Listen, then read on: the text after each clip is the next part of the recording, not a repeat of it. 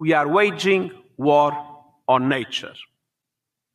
Multinational corporations are filling their bank accounts while emptying our world of its natural gifts. Ecosystems have become placings of profit. With our bottomless appetite for unchecked and unequal economic growth, humanity has become a weapon of mass extinction. We are treating nature like a toilet, and ultimately, we are committing suicide by proxy. Das war Antonio Guterres, der Generalsekretär der Vereinten Nationen. In seiner Eröffnungsrede zur 15. Biodiversitätskonferenz im kanadischen Montreal hat er es sehr klar auf den Punkt gebracht. Wir führen Krieg gegen die Natur.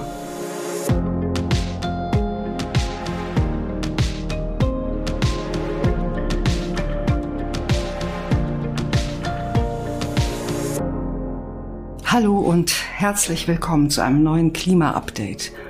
Heute geht es wie jede Woche bei uns im Podcast um die drei wichtigsten Klimanachrichten. Mein Name ist Verena Kern, ich bin Chefredakteurin bei Klimareporter und ich spreche heute mit meiner Kollegin Katharina Schipkowski von der Taz. Hallo Katharina. Hi Verena. Wir haben heute folgende Themen für euch vorbereitet. Die Ampelkoalition ist seit einem Jahr im Amt und wir fragen, wie sieht es da aus mit der Klimabilanz? Dann beschäftigen wir uns mit der UN-Artenschutzkonferenz, die in Montreal begonnen hat, und der Frage, was dort eigentlich verhandelt wird und was das für das Klima bedeutet. Und zum Schluss haben wir noch eine gute Nachricht, nämlich das neue Lieferkettengesetz gegen Entwaldung, das die EU in dieser Woche beschlossen hat. Wir gucken zuerst auf ein Jahr Ampelregierung. In vielen Medien wird ja im Moment Bilanz gezogen, was dieses erste Jahr gebracht hat und wie die Ampel jetzt insgesamt so dasteht.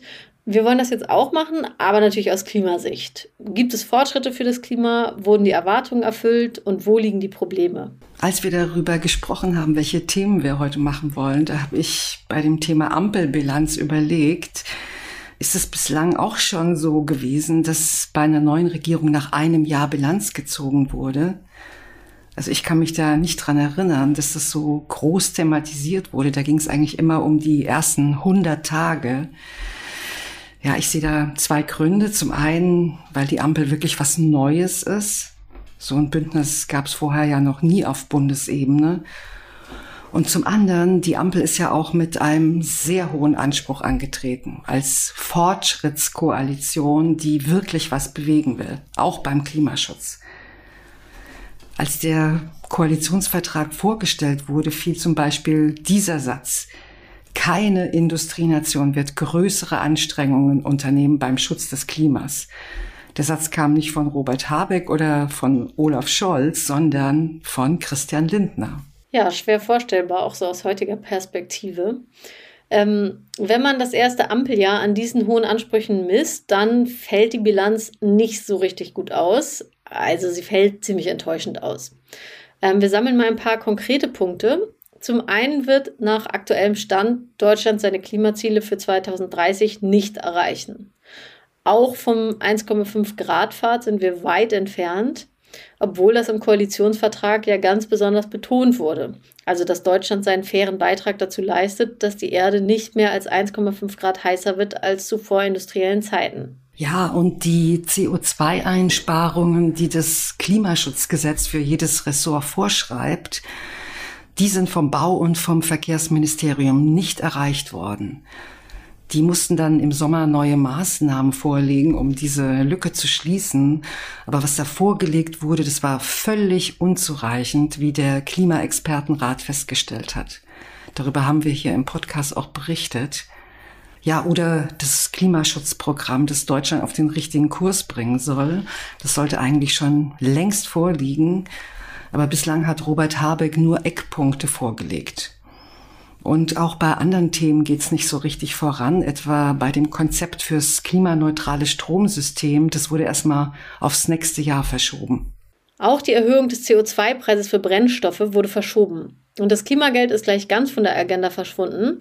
Also falls ihr euch noch daran erinnert, das war diese Idee, dass die Einnahmen aus der CO2-Bepreisung an die Bürgerinnen zurückfließen und ärmere Haushalte dadurch entlastet werden, weil sie eben mehr dann zurückbekommen, als sie eingezahlt haben. Und während beim Klimaschutz zu wenig passiert, um die Emissionen runterzubringen, ist auf der anderen Seite ziemlich viel passiert beim Aufbau neuer fossiler Strukturen. Also es gibt Gas, wie jetzt mit Senegal, mit Katar, mit anderen Ländern. Ähm, es gibt die neuen LNG-Terminals, die gerade in Brunsbüttel und Wilhelmshaven in Rekordzeit aufgebaut werden. Ganz genau. Jetzt muss man natürlich sagen, dass die Zeiten im Moment wirklich sehr schwierig sind. Es gibt den Ukraine-Krieg, es gibt die Energiekrise, es gibt die Inflation und explodierende Energiepreise. Die Regierung muss also vor allem Krisenmanagement betreiben. Aber was man halt auch sagen muss, es gibt eben auch Probleme, die mit der Ampel selber zu tun haben. Ich habe mir gerade noch mal angeschaut, was wir hier im Podcast vor einem Jahr gesagt haben, als der Koalitionsvertrag vorgestellt wurde. Das war die Folge 54. Also es ist schon interessant, denn da hat man schon sehen können, was dann auch tatsächlich passiert ist, nämlich dass es mit dem Klimaschutz nicht ganz so gut laufen wird wie angekündigt. Genau, dazu zwei Punkte. Die Ministerien sind neu zugeschnitten worden und es gibt jetzt erstmals ein Klimaministerium unter grüner Federführung. Aber die Grünen konnten nicht durchsetzen, dass dieses Klimaministerium ein Vetorecht bekommt.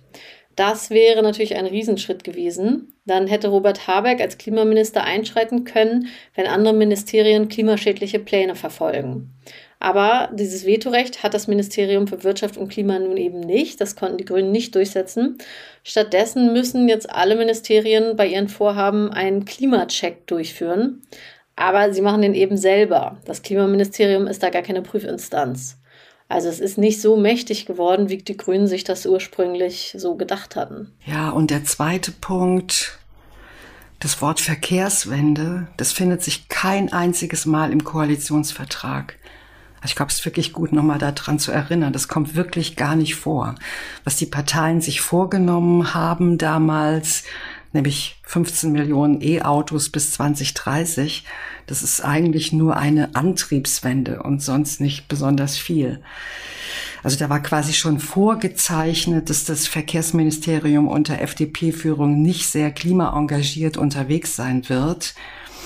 Dabei wäre es gerade im Verkehrssektor so besonders wichtig, dass die Emissionen endlich runtergehen, weil hier seit 30 Jahren praktisch gar nichts passiert ist. Und trotzdem ist es immer noch eine Enttäuschung, was der FDP-Verkehrsminister Volker Wissing tut, beziehungsweise was er nicht tut.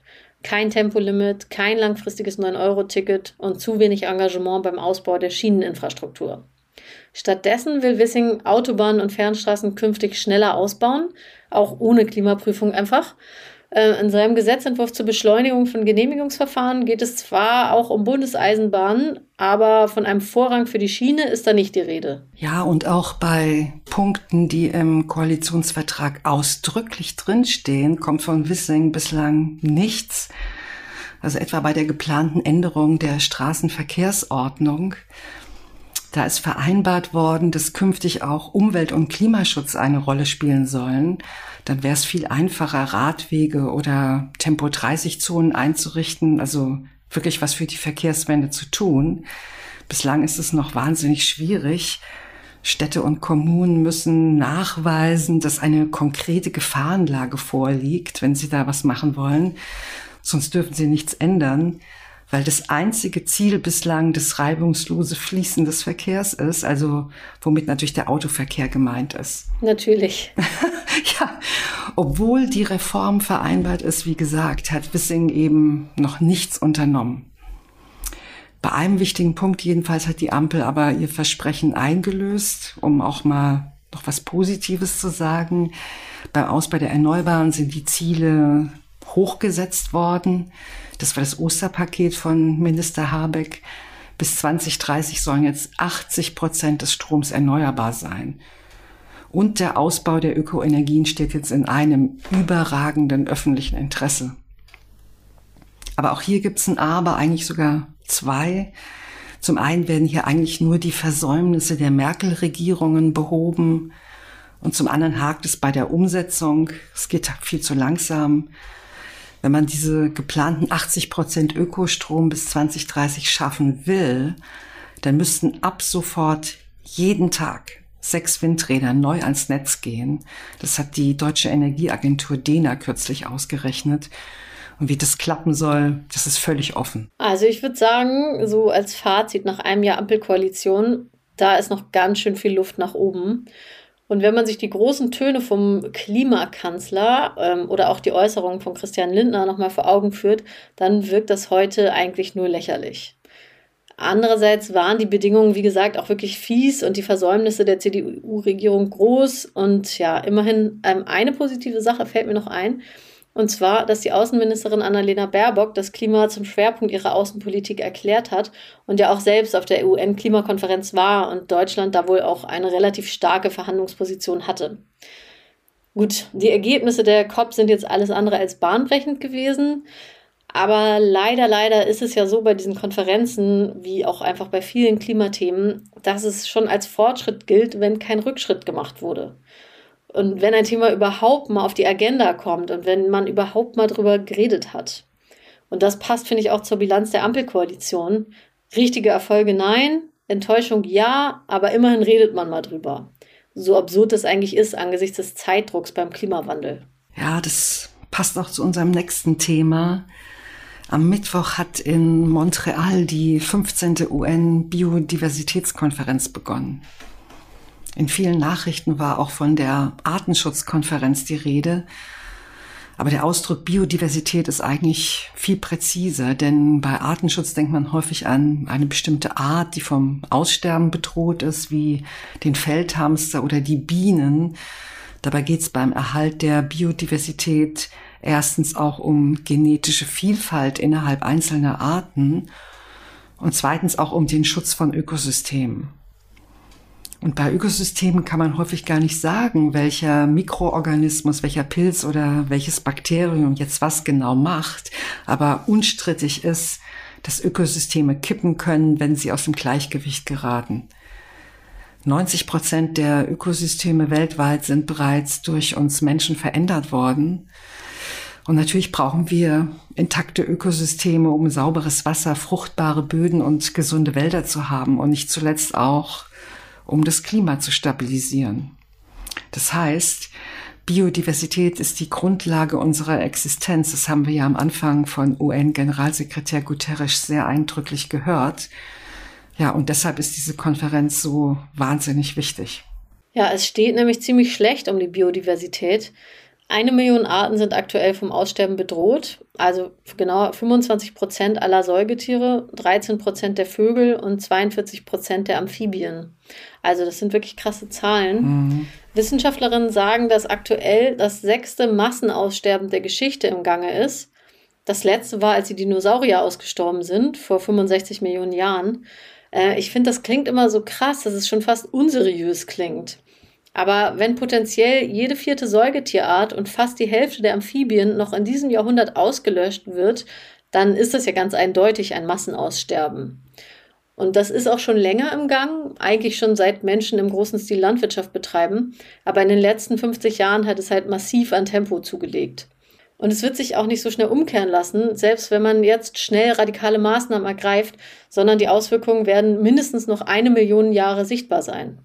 Eine Million Jahre, das ist verdammt viel. Ja. Gott, oh Gott. Katharina, das ist ja. Übel, ne? Das, da bleibt mir wirklich die Spucke weg, ja.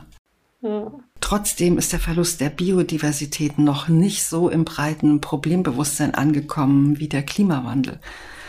Auch wenn da natürlich auch noch sehr viel Luft nach oben ist, aber beim Klimawandel kann man, glaube ich, schon sagen, das Problem ist den meisten grundsätzlich klar, auch wenn sie nicht oder noch nicht bereit sind, zur Lösung beizutragen. Aber bei der Konferenz geht es jetzt um wirklich ambitionierte Ziele. Genauer gesagt sind es 21 Ziele. Unter anderem wollen die 196 Mitgliedstaaten fast ein Drittel der Landfläche und auch der Wasserfläche unter Naturschutz stellen. Außerdem soll die Plastikverschmutzung gestoppt werden, die Nutzung von Kunstdüngern strenger begrenzt werden. Und es geht natürlich darum, Gelder zur Verfügung zu stellen, unter anderem dadurch, dass man die umweltschädlichen Subventionen runterfährt. Diese Ziele sollen bis 2030 umgesetzt werden. Allerdings müssen sich die Mitgliedstaaten natürlich erstmal auf die genaue Formulierung einigen und davon sind sie noch ziemlich weit entfernt. 196 Staaten sind dabei, aber nicht alle haben ratifiziert, nämlich die USA zusammen mit dem Irak, Somalia und Andorra nicht. Und wie immer bei solchen globalen Abkommen kommt es da wirklich auf die Details an, vor allem auf die Mechanismen zur Umsetzung und auf die Frage, wie engmaschig man das Ganze dann kontrolliert und natürlich, wie viel Geld zur Verfügung stehen wird. Der Blick in die Vergangenheit gibt da leider nicht so viel Hoffnung, denn 2010 haben die UN schon mal Nachhaltigkeitsziele verabschiedet, von denen wurde bis heute aber kein einziges vollständig umgesetzt. In einigen Medienberichten heißt es jetzt, man hofft auf einen Paris-Moment, also so einen Aufbruchsmoment wie bei der Klimakonferenz in Paris. Ähm, und das Ziel, 30 Prozent der Landes- und Wasserfläche unter Naturschutz zu stellen, drückt vielleicht auch diesen Wunsch aus, so was Anschauliches oder Greifbares zu beschließen, wie halt das 1,5 Grad Ziel. Aber in Wirklichkeit ist es damit halt nicht getan, sondern viel wichtiger wäre ein umfassender Wandel hin zu einer nachhaltigen Wirtschaft. Was nämlich wirklich viel Schaden anrichtet, ist der hohe Verbrauch von Öl, Metallen, Rohstoffen, die man zum Bauen braucht und eben der Konsum von Fleisch und anderen Tierprodukten. Also da müsste man den Unternehmen viel strengere Vorschriften machen. Nur das könnte zum Beispiel die EU ja auch einfach ohne die Konferenz machen. Hat sie halt aber bislang nicht. Was mir vielleicht doch ein bisschen Hoffnung gibt, das ist, dass auch die Industrie den Nutzen der Biodiversität erkannt hat. Obwohl es natürlich ein zweischneidiges Schwert ist, denn es kann ja auch immer mehr Verwertung, mehr Ausbeutung bedeuten. Jedenfalls lässt sich biologische Vielfalt in Geld umrechnen und diese sogenannten Ökodienstleistungen, wie zum Beispiel, wenn die Bienen die Pflanzen bestäuben, werden auf das Doppelte der globalen Wirtschaftsleistung geschätzt, nämlich auf 150 bis 200 Billionen US-Dollar pro Jahr. Und wo ein großes Wirtschaftsinteresse dahinter ist, kommt ja vielleicht doch ein bisschen Bewegung rein. Außerdem sind viele Unternehmen, aber auch Wissenschaftlerinnen scharf auf die sogenannten digitalen Sequenzinformationen, um die es auf der Konferenz auch gehen soll. Das sind Millionen von Informationen über das Erbgut von Pflanzen, Tieren, Pilzen und Bakterien, die in digitalen Datenbanken schlummern. Diese Informationen sind zum Beispiel interessant zur Herstellung von Impfstoffen oder zum Züchten resistenter Pflanzen. Und wer diese Daten unter welchen Umständen nutzen darf, ist auf jeden Fall ein sehr umstrittener Punkt auf der Konferenz. Ja, logisch. Ja, und jetzt noch kurz was zum Ausblick, dass die Konferenz ein Erfolg wird. Das ist leider alles andere als sicher.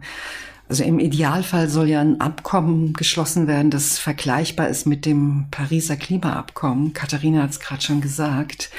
Aber der Entwurfstext hat zunächst noch über 900 Textstellen gehabt, die mit eckigen Klammern versehen waren. Also das sind Formulierungen, bei denen sich die Länder noch nicht einig sind trotz langer Vorbereitungszeit. Und jetzt bei Konferenzbeginn, da waren es halt immer noch 700 eckige Klammern. Das ist wirklich sehr viel und es lässt leider nichts Gutes erwarten. Die Konferenz geht zwar über zwei Wochen, genauso wie es bei Klimakonferenzen der Fall ist, aber ob das reicht, um 700 Klammern wegzukriegen, da habe ich meine Zweifel. Kommen wir zu unserem letzten Thema, dem Lieferkettengesetz gegen Entwaldung. Das hat die EU Anfang der Woche beschlossen, also kurz bevor die Biodiversitätskonferenz angefangen hat. Das war natürlich gutes Timing. Das Gesetz kann ein wichtiges Signal sein für die Konferenz und die schwierigen Verhandlungen vielleicht voranbringen. Auf jeden Fall ist es ein großer Fortschritt, dass die EU die Ursachen der Entwaldung angehen will. Bislang sind beim Naturschutz ja immer nur schöne Ziele formuliert worden, aber die sind dann immer gescheitert, weil das Wichtigste gefehlt hat, nämlich, dass man auch in die ökonomischen Strukturen eingreift, die der Zerstörung zugrunde liegen. Und da setzt das Lieferkettengesetz an. Genau, und zwar durch entwaldungsfreie Lieferketten. Also das heißt einfach, dass Produkte, für die Bäume gerodet werden, nicht mehr in die Europäische Union importiert und hier verkauft werden dürfen. Also die Produkte sollen dann entwaldungsfrei sein. Und das betrifft Palmöl, Rindfleisch, Soja, Kaffee, Kakao, Holz und Kautschuk sowie eben daraus hergestellte Erzeugnisse, also Rindfleisch, Möbel oder Schokolade. Hm. In erster Linie geht es da um Sorgfaltspflichten. Die HändlerInnen müssen jetzt nachweisen, dass die Produkte aus Regionen kommen, in denen nicht entwaldet wurde und dass sie legal angebaut wurden, also konform mit den jeweils vor Ort geltenden Rechtsvorschriften.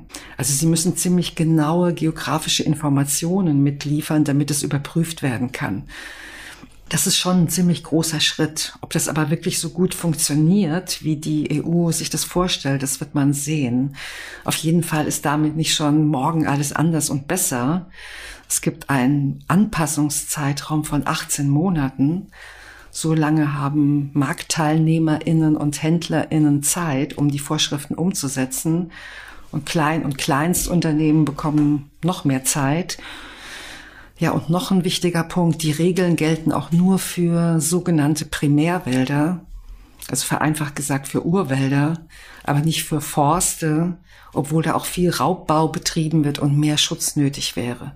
Aber das Lieferkettengesetz macht immerhin mal einen Anfang. Ja, jetzt aber zur wichtigen Frage. Was bedeutet das nun für mein Nutella-Brötchen? Muss ich auf Marmelade umsteigen? Nein, so schlimm wird's wohl nicht kommen obwohl höchstwahrscheinlich doch einige tote Regenwaldbäume im Nutella-Glas stecken. Laut der Umweltorganisation WWF gehen 16 Prozent der globalen Regenwaldabholzungen auf das Konto der Importe landwirtschaftlicher Waren in die EU. Das heißt, jedes Jahr werden für den europäischen Bedarf an Soja, Palmöl, Kaffee und so weiter 203.000 Hektar Wald abgeholzt und dabei werden 116 Millionen Tonnen CO2 freigesetzt. Also mit anderen Worten, an sich müsste man schon auf das Nutella-Brötchen verzichten.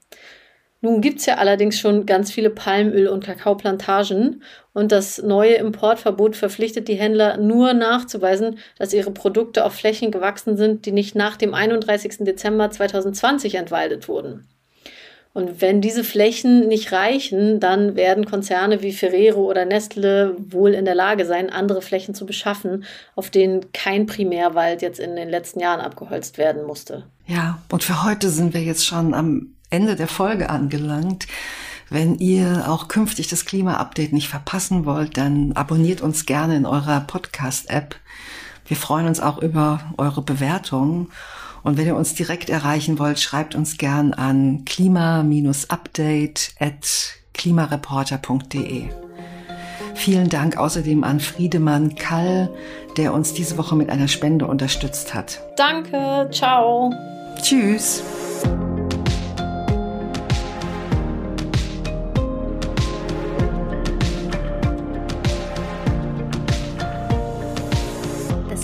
Klima-Update ist ein Projekt des Klimawissen e.V. in Kooperation mit Taz der Tageszeitung. Es wird im Wechsel moderiert von Verena Kern, Sandra Kirchner, Katharina Schipkowski und Susanne Schwarz. Unser Produzent ist Christian Eichler. Ihr könnt unsere Arbeit mit einer Spende unterstützen. Dazu besucht uns auf www.verein-klimawissen.de.